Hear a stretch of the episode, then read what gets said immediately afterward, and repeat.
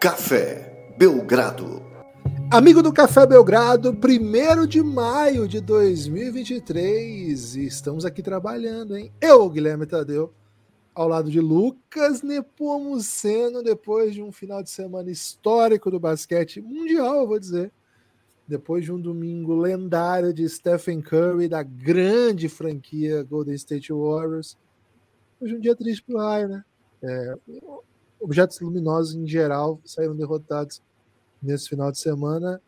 Lucas Nepomuceno, o homem que tudo vê, né? E vê antes. Tudo bem? Animado para um podcast de feriado, primeiro de maio. Animado para falar de NBA, Lucas? Olá, Guilherme, olá, amigos e amigas do Café Belgrado. Cara, raio bom é o Rodrigo, né? O Rodrigo. Esse é o raio que não decepciona. Então, começar logo daí, né? É, segundo, Gibas, o que é good nós não have, se nós revasse, nós não estava aqui workando, né? O nosso work é gravar. Então vamos gravar e vamos falar muito de Golden State Warriors, muito de Stephen Curry. Guilherme, aconteceu aquilo que todos esperavam, né? Aquela série que todos desejavam ver, desde que você não torcesse para o Memphis ou para o Kings ou para raios, né? Porque Golden State Warriors contra Los Angeles Lakers, Stephen Curry contra LeBron James, Austin Reeves contra Jordan Poole. Guilherme, temos todos os elementos aqui para ser uma das maiores séries de segunda rodada de todos os tempos, uma das maiores audiências e ponto. Quem sabe a NBA rivaliza com Caitlin Clark, de repente. Né, Gibas, estamos aí diante, né? Estamos à beira de uma série para sempre. Não Como tem nenhum cenário dessa série que não a torne uma série para sempre. Se for uma varrida, é série para sempre, velho. Série pra sempre. Ou LeBron ou Curry, um varreu o outro. Se for em cinco jogos, série para sempre. Seis jogos, série para sempre. Se for sete jogos, pelo amor de Deus, né? Eu não, não vou me surpreender se a NBA colocar o Scott Foster em todos os jogos aqui. Porque ela precisa dá pra que deixar seja... a partir do, 4, né? A partir do jogo 4 dá pra... Mas acho que fica melhor se for 1x0, 1x1, 2x1, 2x2, 3x... Sabe? Mete o Scott Foster aí todos os jogos. Garante o entretenimento até o jogo 7. Gibas. Temos Lucas. muito o que falar, mas se quer, sei por onde começar. Lucas, quando você falou dos duelos dessa, desse Lakers contra contra Golden State, faltaram dois, né? Para mim, grandiosos, né? Clay Thompson contra o próprio pai, né? É, Ih, rapaz. O pai é comentarista oficial do Los Angeles Lakers, das transmissões do Lakers. O pai jogou no Los Angeles Lakers e o Clay Thompson cresceu como torcedor do Lakers. E desde que chegou à NBA, nutre o sonho. Eu gosto muito dessa expressão, né? Nutre o sonho, né? Porque o sonho você vai. Né? Era um sonho pequenininho, mas você vai alimentando, né? Até ele ficar grandão. Né? Desde que chegou a NBA, nutre o sonho de enfrentar o Lakers numa pós-temporada. Ele disse isso depois do jogo ontem. E finalmente vai ter a possibilidade de enfrentar o Lakers. É, vamos ver, vamos ver que Clay que a gente vai ver, né? Se é o Clay que nutre o é, sonho. É, ele tem, ele nutre o sonho de poder tipo destruir é, o Lakers enquanto pensando. o pai comenta. É isso que eu fiquei pensando. Eu acho. É, tipo isso aí, né, Gibas? Matar o pai. Tranquilamente. É de piano, sim. É, até fiquei pensando no goleiro Ronaldo Giovanelli, né? É, goleiro do Corinthians, né? O Ronaldo antes do Ronaldo, ídolo do Corinthians dos anos 90. Ele falou que o sonho dele, Lucas, ele nutria o sonho de jogar no Palmeiras e fazer um gol contra num clássico, né? É, infelizmente, é, ele não chegou a esse sonho e hoje em dia o Everton, ídolo do Palmeiras, que ganhou tudo, foi formado pelo Corinthians e, pô, ele ganha do Corinthians todo jogo, né? Então, inclusive ganhou mais um. Contra, né? Não foi, inclusive ganhou mais um esse final de semana. Quem fez gol contra foi o Piquerez, né? Obrigado aí, Piquerez. O Roger Guedes foi lá no vestiário do juiz, pediu o gol dele, mesmo o time tendo perdido o jogo. Cara, uma das grandes histórias da semana para mim. Sim, o Corinthians tá um show de horrores e tem esse tipo de história o tempo todo. Qualquer dia a gente fala sobre isso, né? Hoje não é dia. Hoje e o é quarto dia. duelo, né, Lucas? O quarto duelo é, Draymond Green contra a saúde de Anthony Davis, né? Porque o cara, e... nós temos de um lado um jogador que, porra, nós temos de um lado um jogador que pisa em pessoas e faz o melhor podcast que existe. E do outro lado nós temos um jogador que simplesmente disse no primeiro jogo da série passada que não conseguia sentir o próprio braço, né? E eles jogam na mesma posição, provavelmente um, o Draymond Green vai defendê-lo. O que não falta é entretenimento para essa série, Lucas. Mas antes, acho que a gente tem que pelo menos falar algumas palavras de amor aqui para o Sacramento Kings, que ficou pelo caminho com uma grande, grande, grande, grande temporada. Mas tinha o Stephen Curry. Acho que a gente usa bastante esse termo de maneira assim, um pouco descuidado, porque enfim, né? É, é a vida, né? A gente pode cuidar de tudo também. Mas acho que não tem outra palavra para lendário, é, para esse feito que não seja lendário. 50 pontos num jogo 7 nunca havia sido feito. Líder dentro e fora de quadra, líder até na véspera, né? Liderando o time na preparação para o jogo líder até na, na, no conceito tático que o Golden State usou para vencer esse jogo. Stephen Curry, 50 pontos, eliminando um time que, nas condições normais, depois que foi o jogo 6, assim, a, a montanha estava muito grande. Era uma montanha que você falava assim, pô, não vai dar. Mas, velho, na prática, na prática, acho que todo mundo sabia que ia dar, Lucas. É, a gente teve a oportunidade de gravar depois não, do jogo 6? Acho que não. Foi, foi é. sexta? Não foi, não, foi quinta o jogo 6 ou sexta? Sexta, né? Já, não, teve, já não sei, Guilherme. É, também tô perdido. Mas eu lembro de ter conversado muito com você e também lá no Giannis, né? Que agora, Guilherme, pelo amor de Deus, né? Temos dois Giannis, né? Tá uma parada assim. Se um Giannis era bom, imagina dois, né? É temporário, porque a gente não sabe muito bem como é que vai ficar a situação do Telegram é, no Brasil. A gente espera muito que o Telegram colabore, mas por enquanto o Telegram voltou e o do WhatsApp não acabou, né? Porque a gente não sabe se o Telegram vai ficar. Então estamos com dois grupos institucionais aí, então é uma coisa de louco. Ninguém dorme, né? Ninguém dorme mais. Inclusive, Guilherme, hoje eu vi um tweet que era assim: se você dormir apenas 7 horas por dia durante 10 dias, seu cérebro vai ficar disfuncional como se você não tivesse dormido por 24 horas. E eu juro a você, Guilherme, que nos últimos 10 dias eu não cheguei nenhuma vez às 7 horas. Então, tipo assim, como é que tá o meu cérebro, né? É, talvez até por isso eu falo tanto em cocô aqui, viu, Guilherme? Peço aí desculpa para a população se eu fale mais em, em, em, cocô do que eu esperado, mas pode ser, tá aí uma explicação, né? Pouco sono, privação. Privação lembro privada também. Gibas, o. Pera aí, pô.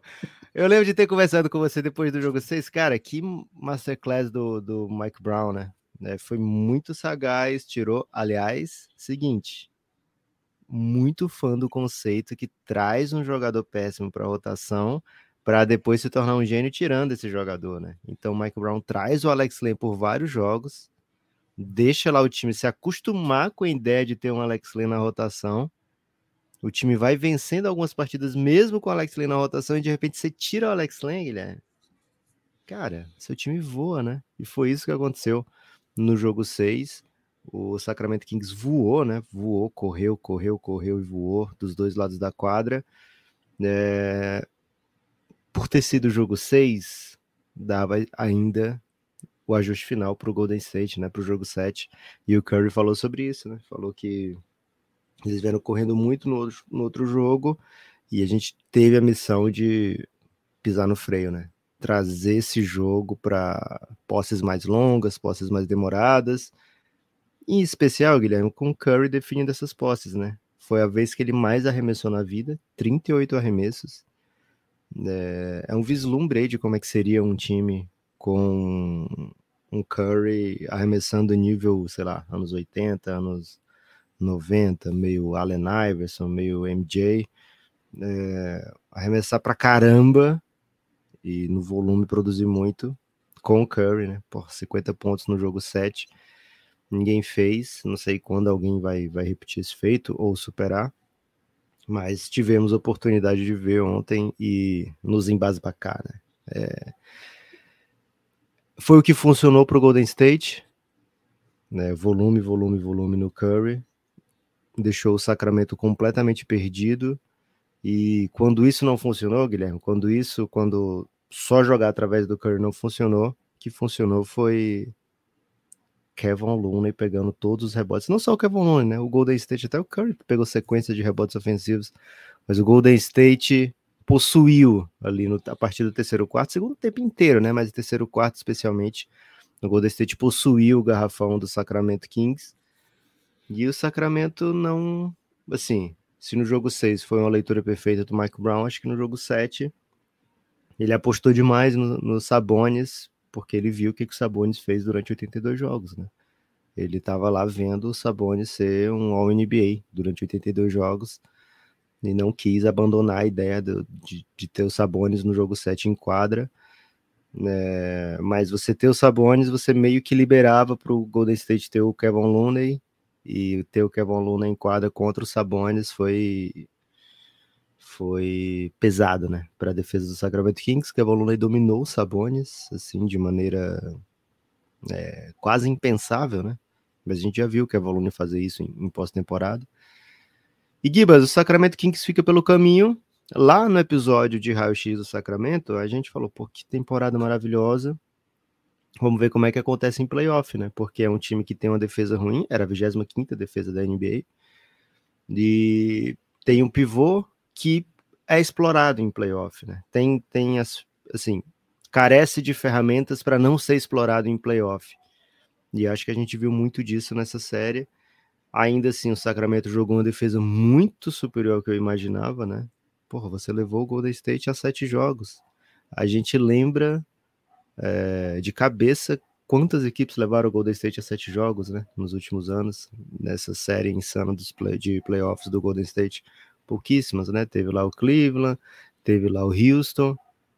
E acredito que é isso, né? Teve é... mais uma. Ele, o Draymond Green cita quatro no podcast dele, agora não vou me lembrar, Lucas, mas ele cita quatro na carreira dele. É, e... contando com essa já, né? Contando com essa. É. Tem mais é. uma, então. Daqui a pouco eu trago para você. Boa. Então são, são pouquíssimos. Então, já menti, né? Falei que a gente lembra de cabeça, né? Mas são tão poucas que a gente nem lembra de cabeça. É... Então, quase ninguém chega aí onde o Sacramento chegou, né? Então, e ainda chegou, Guilherme, acendendo o raio, né? Pelo amor de Deus. Então é, é, espetacular o nível que o, que o Sacramento atingiu nessa temporada, nesses playoffs, louvável o basquete que jogou. É, acho que precisou se reinventar, porque na temporada a gente viu o time fluir através dos Sabones, na pós-temporada não deu para acontecer isso. Malik Monk fez uma série onde ele parecia, sei lá, um dos 50 melhores jogadores da NBA tranquilamente então vamos ver que tipo de, de Malik Monk a gente vai ver daqui para frente na carreira dele. É... Darren Fox. Você falou o KC, Lucas? Não, não falei o KC, é verdade. Aquele 3x1, né? Aquela virada de 3x1 para 4x3. Isso. É... Aqui antecedeu e... a ida do Kevin Durant pro Golden State. Isso. Foram dois jogos sete seguidos, né, naquele ano. O, o, o querido Sacramento Kings, Guilherme, precisou se reinventar durante a temporada, durante a pós-temporada, né? Porque jogou através dos Sabones o ano todo, na pós-temporada não pôde fazer isso, Malik Monk entregou, e o De'Aaron Fox entregou mesmo com o dedo quebrado, né? É, então, a partir do jogo 4, não pôde mais ser o mesmo De'Aaron Fox, que fechava jogos, mas ainda assim, Sacramento foi muito bem, encerra bem a temporada, cai para o campeão, cai para um dos favoritos, se não o favorito, Gibas, palavras finais aí sobre o Sacramento e seu raio e sua torcida apaixonada. É, eu até disse, né? Tuitei que tinha sido uma derrota, disse aqui no podcast, né, uma derrota para quem gosta de manifestações luminosas em geral, né? E raios roxos em particular. Mas acho, Lucas, que tem dois movimentos que até favorecem o raio, né? O, quando o Curry mata. Ele não fez o Night Night dessa vez, né? Foi até um torcedor que fez. Ficou bem engraçado a cena, assim. Um, quando ele mata aquela bola que ele dribla 14 jogadores do Sacramento Kings. Cara, aquilo ali é gol do Denner, né? Lembrou o gol do Denner. É, mas tinha acabado já o jogo, né? É. O Night Night tem que vir antes, né? O Night Night tem que ser, porra, na hora que bota pra é dormir mesmo. Adega mesmo, né? Mas aí ele faz aquela jogada e aí ele sai comemorando e tem um torcedor que levanta e faz, né? O Night Night ficou bem legal é. a foto. É... Mas tem uma sequência que ele vai lá e faz o Light the Beam aéreo, né? O, Sim. Porra. E ele fez, ele fez pro 50 Cent, Guilherme. Ah, que é o rapper que tava torcendo pro que torce pro Kings, né, que tava no courtside. Ele fez para ele ao meter 50 pontos, velho.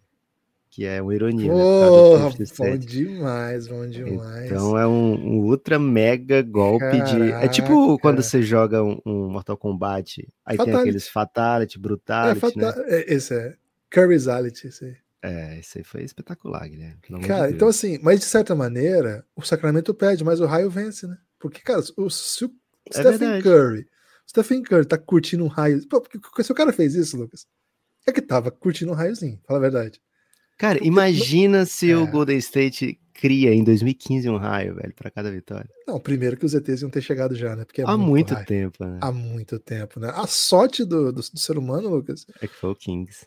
É que o Kings inventou agora e já acabou com três, três O Kings pode ter inventado em 2007, né? Mas não teve uma oportunidade. É, né? a gente não sabe quando eles inventaram. Então, assim, primeiro ponto, vitória do raio. E aí, no final do podcast do Draymond Green, cara, ele terminou tudo, ficou um ótimo podcast, aliás. Aí ele falou assim: Ah, antes que eu me esqueça. E ele começou a gritar: Light the Bay, Light the Bay. então, assim, né? O raio conquistou todo mundo, velho. A verdade é essa. É a vitória do raio. É muito carisma. É muito... Então, o raio fica. É... O... Times passam, Lucas, o raio fica. É isso. Segundo ponto.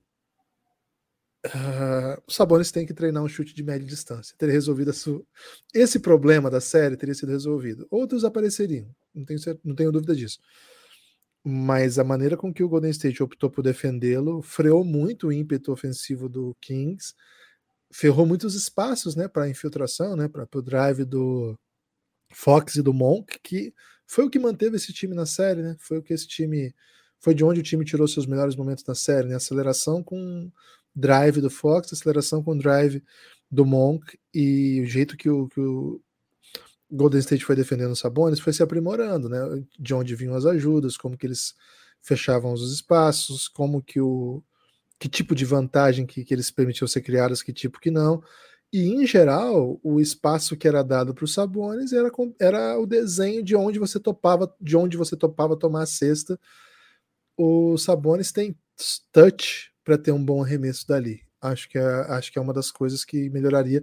Evidente que tem um arremesso de três, então, né? seria avassalador. E é, a sacanagem, você... Gibas, uma coisa é você não poder contar com Sabones defensivamente, né?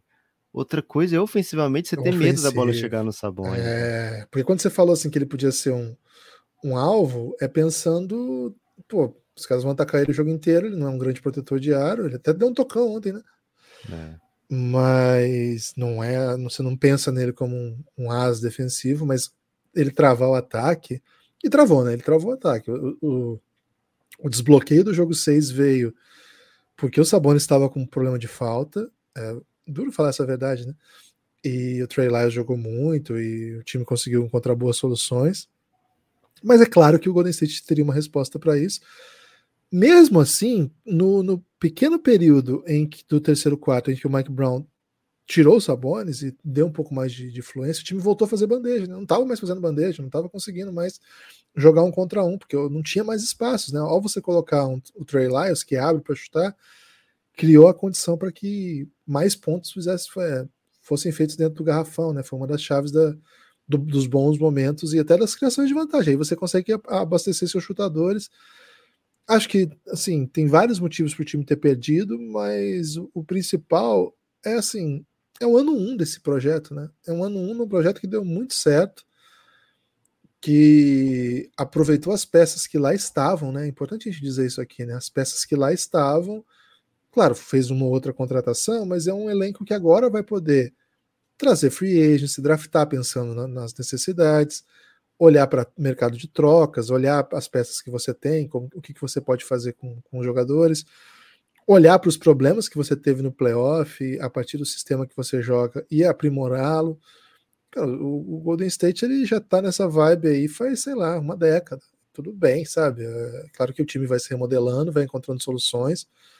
O Golden State trata esse jogo maior como mais do que simplesmente pô, ganhamos de um time favorito, é, que a gente já era favorito e que perdemos o jogo 6 em casa. Eles olham como uma grande superação e um grande movimento liderado por Stephen Curry, a, o que eles contam. É, primeiro, os insiders já tinham contado essa história e o Draymond Green confirmou é, ao longo da noite no, no podcast dele.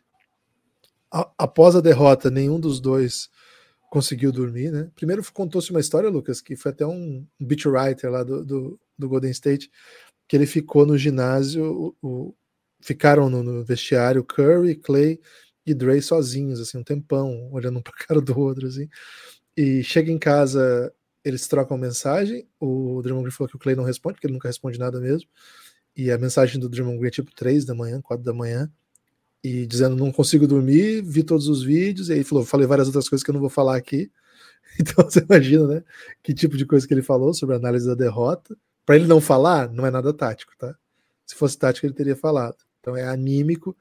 E para muita gente dos bastidores do Golden State, foi um jogo em que os jovens demonstraram demais aquele grande discurso de longo da temporada de que eles são isolados pelo coach care, eles não são eles não têm protagonismo que merecem, eles não têm espaço que merecem, e a linguagem corporal e a, as próprias ações físicas que começaram a vazar os pedaços durante o jogo, né? Draymond Green dando cutucão no Jordan Poole, Kuminga precisando ser consolado durante o jogo, porque não jogava, foi uma coisa assim meio, meio grotesca. E o Stephen Curry teria respondido às seis da manhã do, do dia da derrota, é, falando que também não tinha conseguido dormir ainda, já às seis da manhã e falou assim: amanhã deixa que eu falo, né? Deixa que eu falo. E aí, segundo consta, ele chega no, no, na preparação, antes do time sequer chegar né, para o jogo, né? Antes do time embarcar, ele faz um discurso, e não é comum do Stephen Curry esse tipo de postura de vou fazer um discurso aqui motivacional para todo mundo, não. Mas ele assume a responsabilidade, falando, deixa comigo. E ele é um grande líder, mas é, é outro tipo de líder, né? Mas ele chama a responsabilidade e diz basicamente: as coisas que deviam ser ditas que ele não ia dizer, que o Draymond Green não revelou, mas basicamente, quem não tiver na mesma página, eu peço agora que não pegue o ônibus. Fique aqui já. O Stephen Curry disse isso com aquela carinha fofa dele. Fique aqui já. Se quer, pegue o ônibus. Até me surpreendeu, né? Mas o Draymond Green tinha falado que eles gostariam de jogar em Sacramento porque é de ônibus mesmo, que eles iriam para os jogos, né? Nem entre no ônibus. Mas quem, quem foi em excursão de colégio e não gosta de ônibus é maluco, né? É bom demais, um passeiozinho de ônibus com os amigos. É bom demais. E dizendo basicamente que tinha como, que era para confiar nele, mas que sequer subisse no ônibus, né? E aqui, Lucas, acho que fica uma. Então, assim, encerrando a temporada do Sacramento, valeu Sacramento, lindo time, jeito de jogar revolucionário, acho que vem mais por aí, acho que foi bonito demais. Espero que Mike Brown invista nisso e acelere ainda mais, porque tem as, tem as ferramentas e tem um nível técnico das suas estrelas capazes de desempenhar isso. E Sabones, vamos matar um mid-rangezinho, tá? Valeu, Kings, muito obrigado. Vai ter um episódio específico para todas as equipes eliminadas, então o Sacramento não vai ser esquecido. Lucas, o Golden State não só colocou, como você disse, o Stephen Curry para definir todos os ataques, como eu não sei se assim como não tem nada a ver com o sistema do Steve Kerr, mas eu não me lembro em outras situações que eles tivessem feito isso. Eles botaram o Stephen Curry também para iniciar todos os ataques. Né? A gente não viu aquele aquele Golden State do, do movimento sem bola maravilhoso. É, toda vez que eu penso nesse movimento sem bola do Golden State maravilhoso, eu lembro de um lance, que não lembro que série que foi, já, já existia Café Belgrado que o Curry e o Clay faziam um movimento sem bola tão bonito que eles faziam até uma, uma cirandinha, assim, cada um pega no braço do outro, gira, vai cada um para um lado e mata uma bola. Foi assim, o, time que mais se movimenta, que cria arremesso de maneira mais criativa. Cara, ontem não teve isso, não. Ontem foi Stephen Curry começando, terminando os ataques, ora usando o pivô no pique central, ora jogando um contra um na transição, Ora, como até o Lucas falou, pegando rebote ofensivo e atacando a cesta do jeito que dava. É...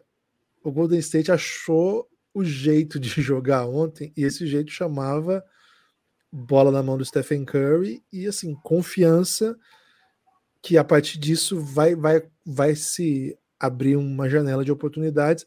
Abriu. O que o Clay Thompson errou de bola livre ontem não existe. Não, não é o Clay Thompson.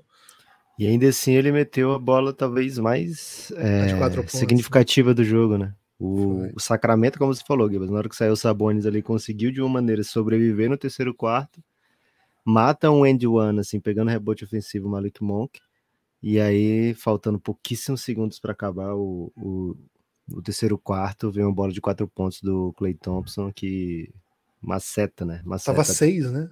Você É, vai começar leva- o último período com seis, vai pra dez. Leva pra 10 e animicamente, né? Muda, muda bastante. O Draymond Green falou que o Sacramento Kings derreteu depois dessa bola, que acabou ali, não tinha mais Sacramento Kings. É, verdade. Deu pra, deu pra perceber isso. Logo, começa o último quarto, já vai pra 20, né? Ah. Gibas, o, o Sacramento Kings não conseguia ficar na frente do Curry, né? E um técnico mais ousado, eu sempre lembro do Nick Nurse falando, porra, beleza, alguém mata a bola aí, porque não vai ser o Curry não, né? E ele botando, sei lá, bota três no Curry e deixa dois para marcar os outros quatro, ainda compensa, né?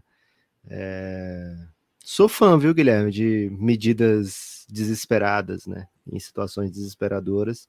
O Sacramento foi começar a dobrar no Curry quando o jogo já tinha acabado. Já tinha acabado, o time começou a dobrar no Curry, talvez para evitar os 50 pontos, e nem isso conseguiu, né? É, então, dramamento Kings aí nessa última partida. Gibas, agora o que, que temos pela frente? Um Golden State contra LeBron, familiar. Mais um Golden State contra LeBron diferentão, né? Primeiro porque no Oeste não aconteceu ainda. Sempre foi em final. Segundo, e acho que vale a pena a gente começar daí, Gibas, é a primeira vez que se enfrentam em que a gente olha para os times e se for falar, peraí, vamos fazer um paro ímpar aqui. O nome de Curry vai sair antes do nome do LeBron, né? É... Significativo, né? Mostra um pouquinho o sinal dos tempos. O LeBron não era para estar jogando nesse nível, mas já tem um tempo. O LeBron desafia a física, desafia, sei lá, a ciência e continua jogando em altíssimo nível. Mas hoje, dentro da cadeia alimentar da, da NBA, Stephen Curry sairia primeiro no paro ímpar em relação ao LeBron, começando um time do zero, né? Se você fosse para para formar o Golden State, você sempre formaria com o Curry em qualquer um dos anos, mas formar um time aqui para ganhar esse ano, para o ímpar, primeiro pick era LeBron sempre, né, nessas séries. Agora não, dá uma cara diferente para a série, o Golden State é é favorito, não é favorito? Como é que você sente que vem esse Lakers contra o Golden State? Cara, primeiro jogo já é amanhã. A gente não tem Meu tempo de, de se preparar assim emocionalmente para o que vai vir por aí. O Golden State acabou de sair de uma série muito, muito intensa, com um jogo dia sim, dia não nessa reta final. É um jogo super emocional ontem, né? E aí já amanhã já tem um, um LeBron e Anthony Davis pela frente. Quais seus sentimentos iniciais, Guilherme, para essa série? Lucas, falou-se pouco sobre o fato do Sacramento também ter chamado o Golden State de velho, né? O, o Malik Monk falou mesmo, velho. Eu vi essa entrevista. Foi só falou. no finalzinho, Foi velho. sutil, foi, sutil, não É, foi provocação. Foi, foi no Foi último assim. jogo também, né? Já. Foi no penúltimo, né? Escapou. Escapou, assim. Ele falou assim: a gente acelerou porque o time deles é velho. Lá no meio, assim, mas não foi assim, aquela carinha do, do Dylan Brooks, né? Foi outra vibe. Cara, mas foi uma das primeiras coisas que o Draymond Green falou na coletiva. o Monk chamou a gente de velho, né? Então, é a vitória da terceira idade esse duelo, né, Lucas? É, de um dos dois times É acusados de velhos aí, mandaram a juventude para casa, né? Cara, é muita história muito bonita tá acontecendo nesse playoff. É, concordo contigo, acho que em todas as outras vezes que a gente teve Steph contra LeBron, as pessoas escolheriam LeBron. LeBron era o grande jogador da NBA no momento. Tenho defendido isso, inclusive com o nome do Café Belgrado, então o Lucas pode estar eventualmente até apanhando por conta disso, mas acho que ele concorda, os dois melhores jogadores desse século. Concorda, Lucas? Ou não? Vamos esperar o Devin Booker mais um pouco, né? Os dois jogadores do século até 2023, então, pode ser? Beleza? Ok. Ok. É... Para mim, eu, eu, não, eu não tanco, como diria o jovem, Lucas. Eu não tanco. Eu não tanco, como diria o jovem, e como diria o jovem, como dizem os velhos, é... o fato dos dois nascerem no mesmo hospital. Para mim, isso não tá. Isso precisa ser esclarecido, né? Acho que é... as autoridades aí têm que, têm que dar uma olhada do que, que eles estavam fazendo com bebês. E assim, Gibas, dois no basquete, né? Mas acho que tem que fazer um- uma investigação dos outros ramos, dos demais bebês que nasceram nesse período, entre. LeBron e Curry, se eles não estão em situação de liderança em outros ramos de atividade que não Ramos, sejam? De basquete. repente, né? criando aplicativos, É isso. né? De repente aí políticos eh, de destaque, né? Decidindo os É rumos do isso. mundo. Grandes artistas. Grande, é. Tax Company, né? Poesia e... a gente vai considerar grandes poetas, não? Gui, mas eu vou dizer uma coisa. Agora é a opinião pessoal, tá? Ok. Até agora plano, não é? Plano pessoal também. Tá. Se eu for um dia ser chefe de um departamento de bebês é, high-tech, assim, não sei como é que eu falo, bebês modificados? Turbinados, né? Turbinados. É. Eu não vou botar nenhuma. Ah, botar uma gotinha de poesia aqui nele. Eu não, eu não faria isso, sabe, Gui? Mas eu iria mais para outro caminho mesmo. Tá. Porque o poema. Assim, o poema ele cumpriu seu papel, cumpriu sua função, mas depois que ficou, ficou bem claro, né, que qualquer coisa que você bota sem ponto final pode ser considerado um poema, derrubou a indústria. Eu, eu acredito, Lucas, que o, o poema sem rima está para a indústria do poema, assim como a Netflix está para a indústria das locadoras de videocassete. Blockbuster, né? pode ser. Isso. Lucas, é... É muito Eles estão metendo agora haiku, né? Que ele fala, não, esse aqui é haiku. Aí o ocidental aceita, né? Porque. Haiku, você fala haikai? haikai. Cara, você tá numa fase complicada de aspectos ligados. A... Vamos meter um haikai aqui, beleza. O ocidental aceita, né? Até o haiku o ocidental aceita. Você pode falar que a sua pronúncia é de Okinawa, né? Por isso que você é falou isso. haiku. É... Cara, tá aqui, ó. Haiku. Breve posição, composição poética de origem japonesa. H-A-I-K-U, não é isso? Porra, eu conheço como Haikai, mas beleza, fechou. Ok. É... Lucas, é, primeira coisa, né? Não, só para fechar esse assunto que eu não tanco, né? Como diria o jovem, e como diria o jovem, como diria o, o velho. O... Eles eles têm origem social absolutamente diferente, né? Um é filho de mãe solteira, o outro filho de jogador da NBA. Eles nasceram no hospital muito de uma cidade que é, tem 200 mil habitantes. Hoje tem 200 mil habitantes, não sei quanto tinha na época, não, não, não olhei o censo de Akron, Ohio, em 84 e 88, que são os anos que eles nasceram. É muito impossível o que aconteceu. Pô, é, tem que, isso tem que ser investigado. É, é, inadmissível até, eu diria, né? Mas por que bom que eles fizeram esses experimentos aí, porque entregaram, Lucas, do, duas espécimes de seres humanos maravilhosos é, em, em, todos os aspectos, eu diria, né? Dentro e fora de quadra. Dois caras que, que foi lindo acompanhar a carreira, e que a gente aqui, né? A gente é de 84, a gente teve o privilégio de acompanhar, né? E é até curioso, até tuitei essa foto que o LeBron teve a, a, oportunidade de acompanhar a carreira inteira do Curry, inclusive desde a universidade, né? Para preparar aquele texto que eu estava escrevendo sobre o Curry recentemente, que está até aí para os nossos para os nossos assinantes de newsletter, né? Para qualquer um, não é só apoiador, não, é só, só assinar lá no, na Aurelo, cafébelgrado.com.br. Entra aí. É, o LeBron vai, vai assistir o Curry jogar, que estava muito hype no Curry, né? Aí o LeBron já estava jogando na época. É, ele sai lá de, de, de Cleveland, não lembro onde foi o jogo que ele foi ver. E ele foi ver o Stephen Curry em loco e é bastante filmado, e ele dando uma moral pro Curry, bem legal. Imaginar que esses caras, pô, oito títulos aí, seis MVPs, é isso? Muitas histórias, né? Muita coisa grande conquistada, quatro finais um contra o outro, né?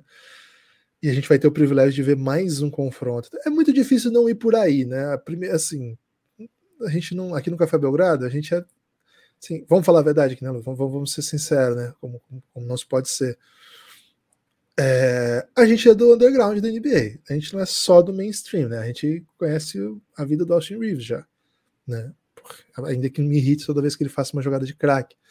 A gente sabe, a gente acompanha o jogador desde quando eles estão no, no college, high school, a gente sabe quando os caras vêm da G-League, gente... Então, assim, Pra gente é mais do que LeBron versus Curry.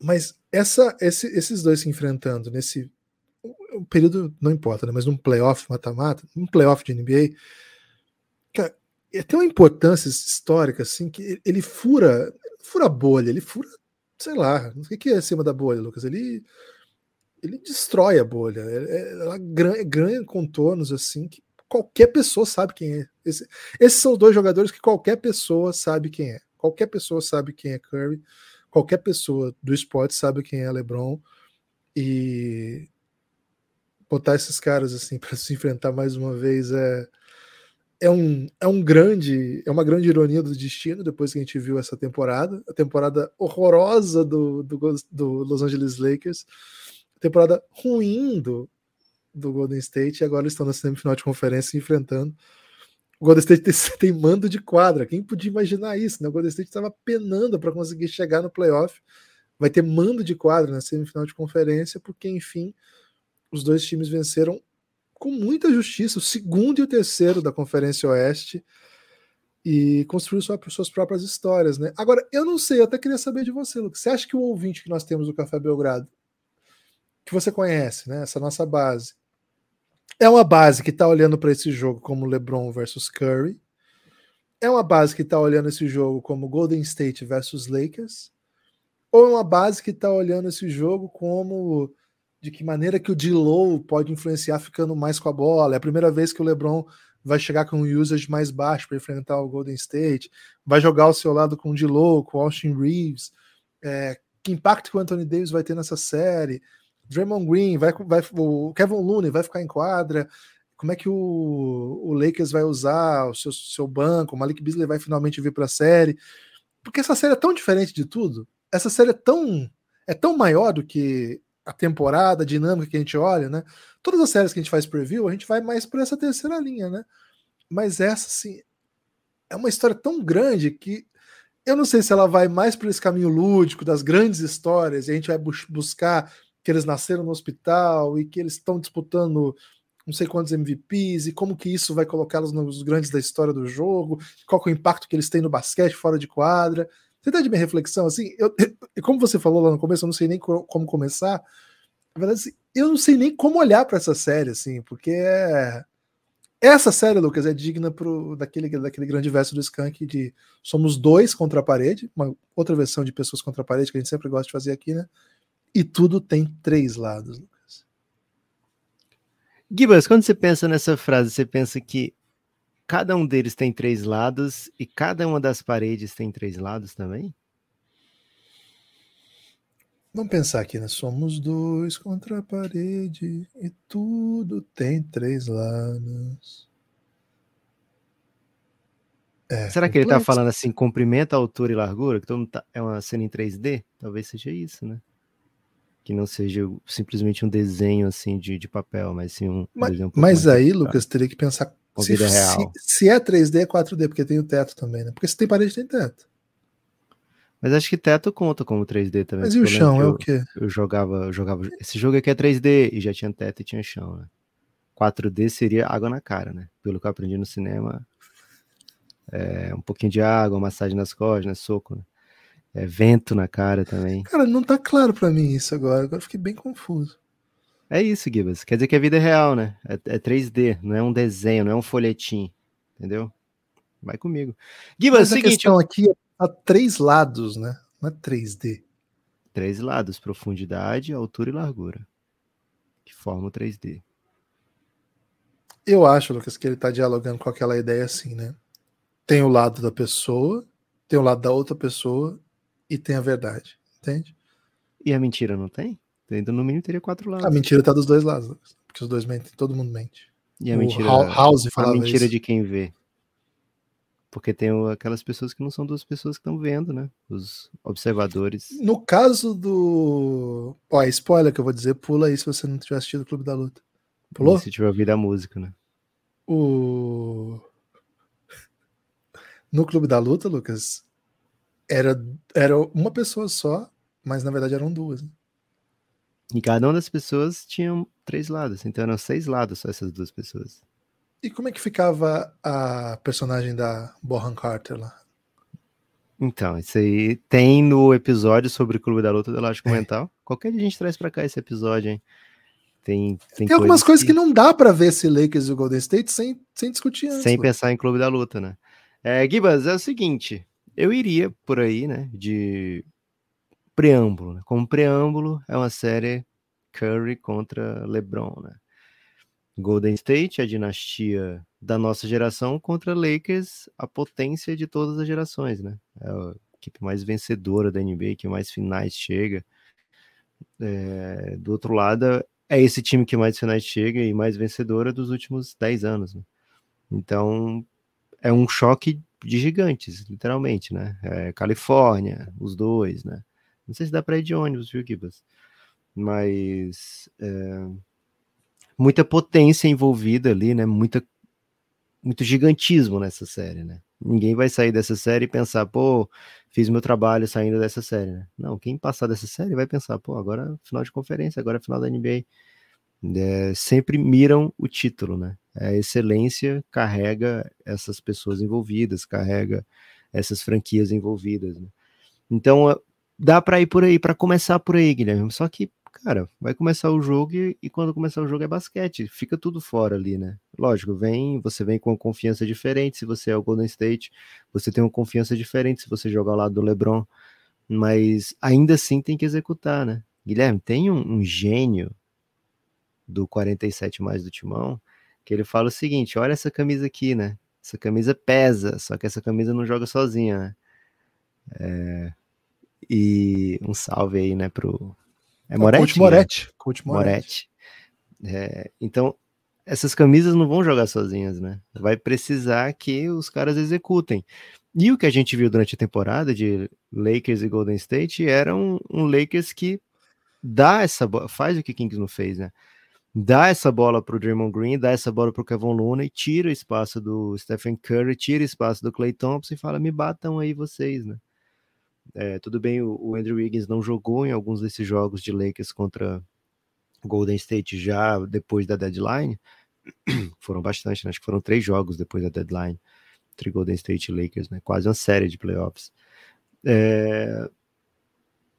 Mas ainda assim é um, um, esquema de jogo, né? É um ponto de partida que o Lakers já tem. O Lakers já tem um ponto de partida, já tem uma ideia de como enfrentar esse Golden State, né? E aí vai do, do Golden State, de Steve Kerr, de Draymond Green, de Stephen Curry, de ma encontrar maneiras para contra-atacar isso, né? Encontrar maneiras de fazer com que o time consiga jogar pelo Curry, né? Que o time consiga ser eficiente. Foram jogos de baixa eficiência do Golden State contra esse Lakers.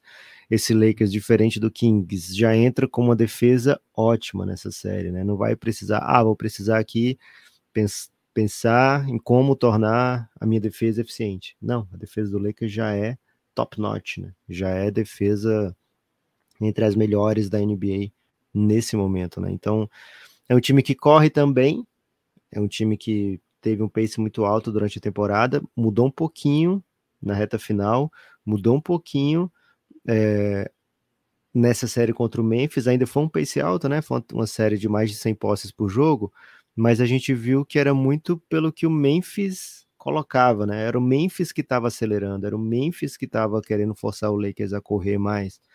Então, nessa série entre Golden State e Lakers, eu não lembro se eu já falei isso no podcast mesmo, tenho a impressão de já ter falado, não. Mas talvez tenha sido com você ou com meus amigos do Giannis. É, de um dos Giannis ou até dos dois. É uma, uma série em que os dois vão ficar, não, tudo bem, vamos, vamos segurar aqui, né? Vamos com calma. Não vamos, para que essa correria, né? Quem corre é a bola, que isso. Dá na Acho frente, que você falou né? aqui, mas sobre outra série. Toque me voe. Eu tenho a impressão de ter sido sobre Golden State Lakers, talvez me antecipando já, né? Será? Pode ser. É, porque são duas equipes que têm a correria, né? Tem a arte da correria. Knicks, não? Pode ser que sim, viu? E foi uma série é. bem. É uma série de pace baixo. Né? Mas são duas equipes que têm a arte da correria, mas acho que eles não têm necessariamente nesse estágio, né? Outros Golden State contra o LeBron, a gente pô, viu desculpa, isso. desculpa, mas foi o Suns e Denver que teve preview, você falou exatamente isso. Ah, Suns, verdade. Suns e Denver, foi. É, mas são duas equipes que têm a correria no seu sangue, né? O Lakers atual joga com pace alto, né? Desde os últimos anos de LeBron, a gente tem visto isso. E o Golden State tem também, né? O Golden State, pô, o Golden State é tipo, levou isso para um, um certo extremo em algum momento da, da sua existência. Só que agora, é, só que antes a gente via um LeBron pausando esse jogo, né? Quando era série entre Cavs e Golden State, Cavs do LeBron e Golden State, a gente via o LeBron pausando esse jogo, né? Gastando o relógio, furando o chão, quicando, para deixar o time com mais condições de vencer. Para essa série, Guilherme, tudo é novo, né? A gente não sabe bem quem é que vai querer imprimir o pace, a gente não sabe bem quem é que vai querer um jogo mais acelerado. A gente sabe que o, o Golden State vai ser convidado a enfrentar o Anthony Davis lá embaixo do garrafão. O Golden State não vai fazer o Anthony Davis sair para marcar fora. Ele não tem o, o pessoal para isso, né? Ele não tem. É, o Draymond Green vai ficar lá no corner matando bola Sete jogos, é isso? Sete jogos matando bola do corner? Vamos ver. Ele fez isso em um dos jogos contra o Sacramento, foi pesado para o Kings, né? Que foi um jogo chave. Então, é possível, é bem até provável que o, que o Draymond Green machuque o, o Lakers com algumas das bolas de três que ele vai arremessar nessa série bem livrinho. Mas acho que o, o Lakers não vai sentir, não vai se sentir convidado, né, a tirar o Anthony Davis lá de baixo. Então, esse movimento que até você citou agora, né, Guilherme, do Curry contornando um marcador, como se fosse um cone, e entrando lá embaixo para ficar fazendo bandeja, né? Morrer de fazer bandeja, não sei se vai rolar contra o, o Lakers, né? É, acho até bem difícil que role. Então, tô muito empolgado para ver para onde essa série vai se desenhar, para que lado essa série vai, né? O que a gente viu durante muitos anos de Curry versus LeBron era o Curry, o LeBron tentando escolher os mismatches ofensivamente, né? O Curry tem, é, tentando se esconder dessas trocas do LeBron para não ficar é, precisar ficar marcando o LeBron, para não ficar envolvido com falta. O LeBron tá jogando muito mais fora da bola agora, né? O LeBron tá jogando muito fora da bola.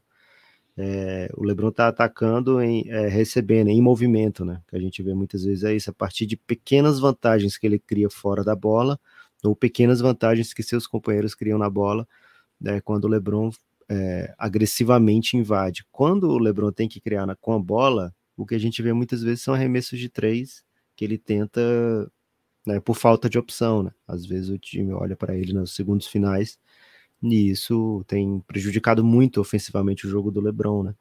Então vamos ver quanto o Lakers consegue criar sem o LeBron ficar com a bola. Né? É, vamos ver também se o, o Lakers vai estabelecer o Anthony Davis lá no jogo de poste baixo. A gente, eu imagino que o Golden State vai fazer o que tentou fazer com Sabonis, né? Anthony Davis, prova aí que você tá matando esse mid-range, né? Prova que você tem tá com essa bola de fora antes de eu começar a me preocupar com isso. Porque o Anthony Davis não vem arremessando bem nos, nas últimas duas temporadas desde a bolha, né? Não, não tem mais um arremesso de média e longa como um dos carros-chefes do seu jogo ofensivo. Mas contra o Golden State nessa temporada tem sido macetante, viu, Guilherme? Então, é, acho que é muito LeBron contra Curry, certo? E com razão, mas ao mesmo tempo acho que não é onde vai se definir essa série, né? Acho que essa série vai se definir muito mais com como o, o Golden State consegue sobreviver à âncora defensiva do Anthony Davis e como o ataque do Lakers vai conseguir é, pontuar contra esse Golden State que é, é, muito capaz de trocar todo mundo, quem, e o Lakers que não tem mais no LeBron como um cara que vai criar é, vantagem em todas as posses, né? Que tá jogando muito fora da bola. Então vai ser um, um, um jogo tático muito interessante dos dois lados da quadra. Acho que a gente vai ver uma série com pace bem mais baixo do que essas duas equipes jogaram na primeira rodada, viu, Gibas? O Golden State Warriors ainda não perdeu nenhum playoff na Conferência Oeste com o Steve Kerr no comando, né? Com o time todo. Perdeu play-in e perdeu final, mas playoff na Conferência Oeste ainda não perdeu. Se eu te falar que a última vez que o Golden State perdeu pro Oeste foi para um time de Los Angeles, hein? Foi pro Clippers? Foi pro Clippers. Do Mark Jackson ainda era o time Isso. do meu gordo? Olha aí. É... Ô, Lucas, eu fico pensando aqui no, no Stephen Curry que se fosse um jogador é, com o ego desses estrelas da NBA, caras insuportáveis. É. Ah, cara insuportável não, mas não, não. tem é, ego de... É, não, esses caras da NBA que querem que tudo gire ao seu redor, ele nunca toparia jogar num sistema em que, cara, ele tem que ficar correndo para lá e para cá sem a bola e às vezes outro remessa, outro colega arremessa e boa, sabe? A grandeza do Stephen Curry também se dá pelo tipo de liderança que ele exerce. Muito se fala disso na NBA, né? Que Tim Duncan e Stephen Curry é, pertencem a um perfil de líder absolutamente diferente, né? Que de fato fazem o que for necessário, fizeram, né? E fazem, no caso do, do Curry faz, o, no caso do, do Duncan fez, o que fosse necessário para o time ficar mais competitivo, mais forte, menos previsível e por isso mais vencedor. É, é, uma, das, é uma das grandezas do Stephen Curry também, né? Acho que quando a gente vê o Stephen Curry desbloqueado, vamos dizer assim, jogando jogando feijão com arroz, né? jogando um contra um, jogando com pique central, jogando, começando e terminando as ações, como boa parte das estrelas da NBA joga, e o cara mete 50 num jogo 7. Quantos, quantos pontos por jogo ele faria numa temporada? Jogando contra times fracos, jogando contra em ambientes menores, né? Mas não é isso, né? O Golden State não é isso. Talvez ele pudesse ter feito muito mais na carreira de pontos, ter números avassaladores, mas talvez não tivesse títulos, né? Ou tivesse alguns títulos a menos justamente porque o Golden State ele criou um jeito de jogar que é revolucionário, que é inovador, que é muito competitivo antes de qualquer coisa, né? Então é mais um, assim, é mais uma das coisas que acho que é, que é importante a gente exaltar aqui. Stephen Curry, um dos maiores da história, e a sua saga só continua, né? Só, só aumenta. Um dia como hoje é dia de exaltar um, um grande, grande homem como esse, um grande, grande jogador, Stephen Curry. É, que privilégio, viu? Que privilégio acompanhar esse cara jogando. Que privilégio vai ser ver Curry contra LeBron, uma série série para sempre, né? Acho que já, já ficou claro aqui no, no começo desse episódio que essa série vem para vem para ser, ser, falada no café da manhã das famílias por aí, viu, Lucas? Aquela, aquela visitinha que você, que você faz aí na, casa do seu avô, de repente, né? O WhatsApp das tias, né? Talvez seja o momento de, de falar um pouco de NBA. Porque Curry, Curry LeBron não é todo dia. E... Cara, não é todo dia, mas vai ser dia sim, dia não, viu? Que doideira, ainda tem isso, né, é, Guilherme? Esse vai ser um fator isso. também nessa série, porque são jogos encavalados, velho. Vai ser pesado. Lucas, preciso convidar as pessoas a apoiarem o Café Belgrado, hein? cafébelgrado.com.br. O Café Belgrado é um projeto de mídia independente, não temos vínculo com nenhum grande portal, nem com médio portal, nem com pequeno portal, nenhuma grande emissora, nem, enfim, temos vínculo com ninguém, né? Somos eu e o Lucas na luta aí por tentar sobreviver, no, manter o projeto vivo. É um projeto de mídia que tenta analisar a NBA sobre vários aspectos, acho que vocês já conhecem, se estiveram conosco até o minuto cinquenta e tantos desse episódio conhecem melhor ainda. E se você gosta desse projeto, a gente tem um programa de financiamento coletivo que serve como estrutura de, de manutenção do projeto, mas que também serve como plano de assinatura para que te para que aqueles que fazem parte desse programa recebam muito conteúdo como recompensa por manter o Café Belgrado existente. cafébelgrado.com.br. Entra aí na descrição desse episódio e dá uma olhadinha no, no, monte de série que você vai ter acesso por apoiar o Café Belgrado. Se você é meu Golden, você vai. Você tem episódio disponível agora. A gente tem uma série que chama. Se você for Lakers, então nem se fala. A gente tem uma série que chama O Reinado, que conta a história do, do LeBron James. E nós estamos já na terceira temporada. A gente já contou toda a trajetória dele no Cavs, toda a trajetória dele no Miami, e agora estamos contando o retorno ao Cavs e os últimos episódios que foram lá, é o, tá, foi o terceiro ou o segundo que foi recentemente, Lucas? Terceiro. Mas terceiro, não foi né? recentemente, não, Guilherme. Teve que fazer o quarto, hein? Pelo amor de não, Deus. Não, que eu digo assim, o, o último dessa, dessa é. série. É, a gente conta o confronto que abre, não é? Essa, foi o primeiro só, né? Que a gente contou Foi, também. 2015. O primeiro 2015. confronto, LeBron contra Curry. Isso aqui é um episódio especial de LeBron contra Curry. Pô, tem três aí pra você agora. Pra você ouvir agora três horas de podcast sobre isso. Agora, conta toda a história, como que aconteceu. Se você quiser saber todos os antecedentes, de onde surge esse meu Golden, esse projeto fascinante, etc. É, sim, tá tudo aí. Você tem que voltar um pouquinho, porque esse time começa a ser montado ainda. O, LeBron estava lá em Miami, né? Mas a gente já fala também do Golden State lá. Eu garanto para você, você tem, sei lá, só sobre só, só, só nessa série que conta, conta a história do reinado, né? A era de LeBron James, conta a história de LeBron, mas conta a história do reino, né, ao seu redor, né, de como foi a NBA nesse período. Eu garanto, assim, tem pelo menos 25 horas já disponíveis para você ouvir agora. Precisa ouvir tudo de uma vez, né? Vai ouvindo de pouquinho. Senão a pessoa fala assim: pô, mas da onde que eu vou tirar 25 horas para ouvir de podcast? Não, não é isso. Meu. Só para você saber que com singelos nove reais você abre um você abre um caminho de conteúdo que Cara, é conteúdo no seu ouvido o dia inteiro sobre o que você quiser. Essa série O Reinado, se fosse só isso, eu já diria assim, pô, vale. Mas não é só, né? Tem mais um monte de conteúdo exclusivo para apoiador, um monte, um monte. Para eu não ter que ficar descrevendo um por um aqui, porque é muita coisa, desce aí, vai aí no, na descrição desse episódio que você vai ter acesso por nove reais. cafébelgrado.com.br, com nove reais você entra no nosso plano de ouvir os podcasts todos. É, você vai ser redirecionado para o aplicativo da Aurela e por lá você desbloqueia. Tudo que estiver cadeado, com nove reais você desbloqueia. Com 20 reais, você vem para o nosso grupo no Telegram. Como disse o Lucas, nós temos um grupo no Telegram. A gente não sabe como é que vai ser isso, né? Porque foi uma liminar que foi caçada e. Pô, acompanhei muito o Campeonato Brasileiro, né? Então, sobretudo ali nos 90, anos 2000. Tá no efeito foi... suspensivo, Gibas, nesse momento. Né? Pô, eliminar para cá, eliminar para lá, eliminar para cá. Então a gente não sabe muito bem se vai durar. Então também tem o grupo no WhatsApp.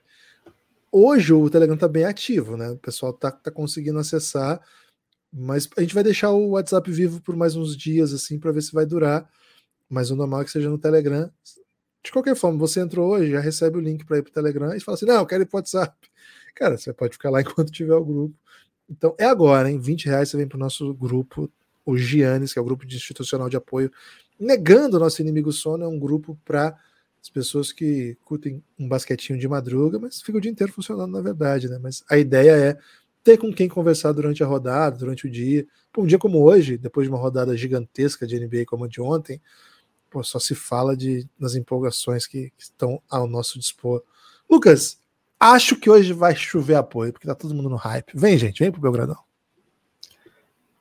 Espero que sim, viu, Gibas? Espero muito que sim. Gibas, é, meu destaque final vai para Unifacisa, a Rocha Unifacisa Previmos, né? Previmos. Falei aqui que não acreditava na série de varrida, embora a Franca tivesse dado todos os motivos para fazer com que as pessoas estivessem bem confiantes numa varrida, né? Franca não perdia desde 2022, já está em maio, né?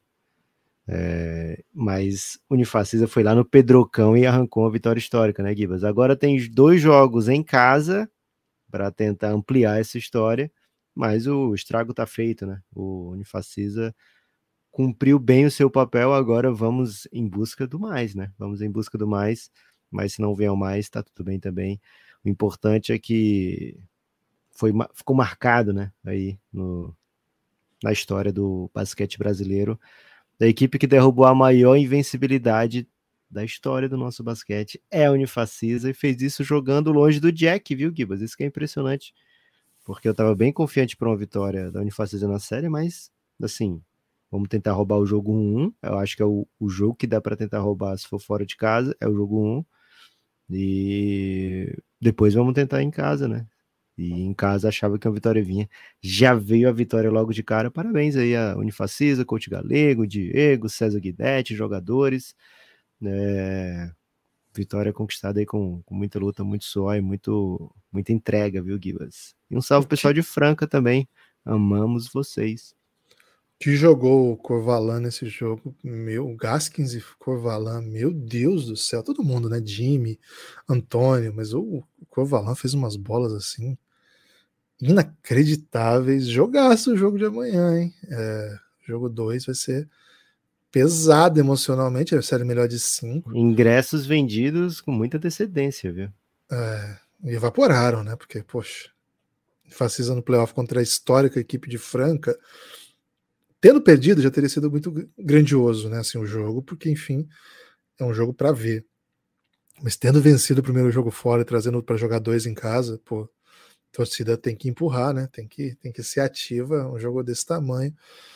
No, nos outros jogos, nos outros confrontos, por enquanto os favoritos levando a melhor, né? São Paulo venceu bem o Pinheiros e o Flamengo Estão jogando agora o jogo 2, né? Acabou de começar, São Paulo é e Pinheiros. Isso. E Paulistano e, Fran... É, Paulistano e Minas, como se esperava, muito equilíbrio, uma vitória para cada lado, dois jogos decididos na última bola, nas últimas, no minuto final. E acho que a série tende a ir por aí, né? Falamos bastante sobre as séries lá no nosso episódio sobre o NBB. Pô, o Lucas macetou demais, né? O Lucas o Nepopop falou, Nepopop avisou. E o pessoal ficou empolgado, viu, Lucas? Todo mundo lembrou da sua. Da sua Eu sou especialista previsão. em unifacisa, Gibas. Você é mesmo, Lucas. Você tem razão.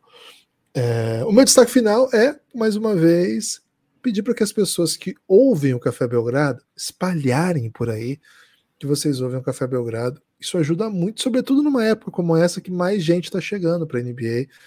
A NBA, claro, constrói seus, seus momentos. Eu me lembrei até, eu reservei para falar aqui, mas acabei não falando, vou usar no meio do destaque final, de uma série do próprio Sacramento, cara, de novo, né? Sacramento perdendo, mas deixando um papel bonitinho no final, que foi aquela série que o Sacramento fez contra o Dallas em 2000 e, por 2002, eu acho, eu já paguei tudo aqui mas foi, foi assim, foi um jogo que eu fiquei tão encantado assim por ter. Era uma época que eu não era ainda um fã hardcore de NBA, né? Assistia. Mas assim, assistia quando tava passando, ia ver outra coisa, não tinha projeto para falar de basquete, nada.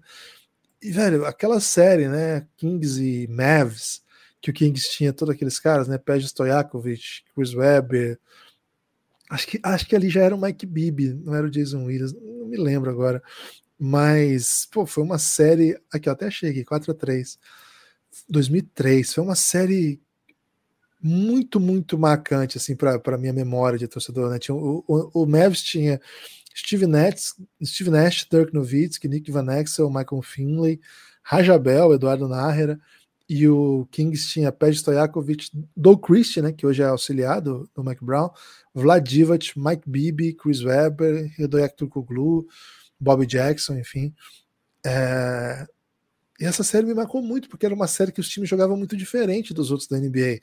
Placares assim, 130, teve um jogo que ficou 141 a 137, vários placares de mais 110 pontos, muita velocidade, um jogo com muita bola de três. E foi tão diferente do que eu estava acompanhando que me deu vontade de curtir mais NBA, né? Curtir de assistir, jeito desses times jogarem achava muito bonito, achava muito diferente. Assim, então, acho que muita gente que viu esses jogos, acho até assim, tem até colegas que não são do mundo NBA, mas que ficaram. Teve até um amigo meu que falou assim: Cara, esse, esse Sacramento Kings ele é o dinizismo da NBA. ele tava muito empolgado assim, com, com, a dinâmica do time, né? Que era tudo diferente. Assim, quem, quem vê um jogo normal de basquete já vai ver NBA já é diferente. Mas quem vê um jogo normal de NBA vai ver assim, o que foi essa série, Sacramento e Golden State, pô, foi bonito demais, foi bonito demais. Então, às vezes, o pessoal tá mais empolgado para acompanhar, vai começar a acompanhar a NBA. E, pô, se você conseguir indicar a gente para essa galera, seria bem legal, né? Porque a gente não, não, não quer ser. Café Belgrado não é um podcast assim que é extremamente fechado só sobre os conteúdos táticos. A gente fala bastante sobre isso, tenta ser bem pormenorizado para quem gosta desse tipo de coisa, mas também tem camadas, né? Tem camadas para quem, quem não quer essa vibe, quer ir mais por outra. A gente também tenta entregar, né? Que é dialogar com todos os públicos. Então, se você puder indicar a gente aí, ajuda bastante, né? Então, quando eu falo, espalhe por aí que você ouve o Café Belgrado, quando você faz isso, o nosso coração se enche de amor. Valeu, forte abraço e até a próxima.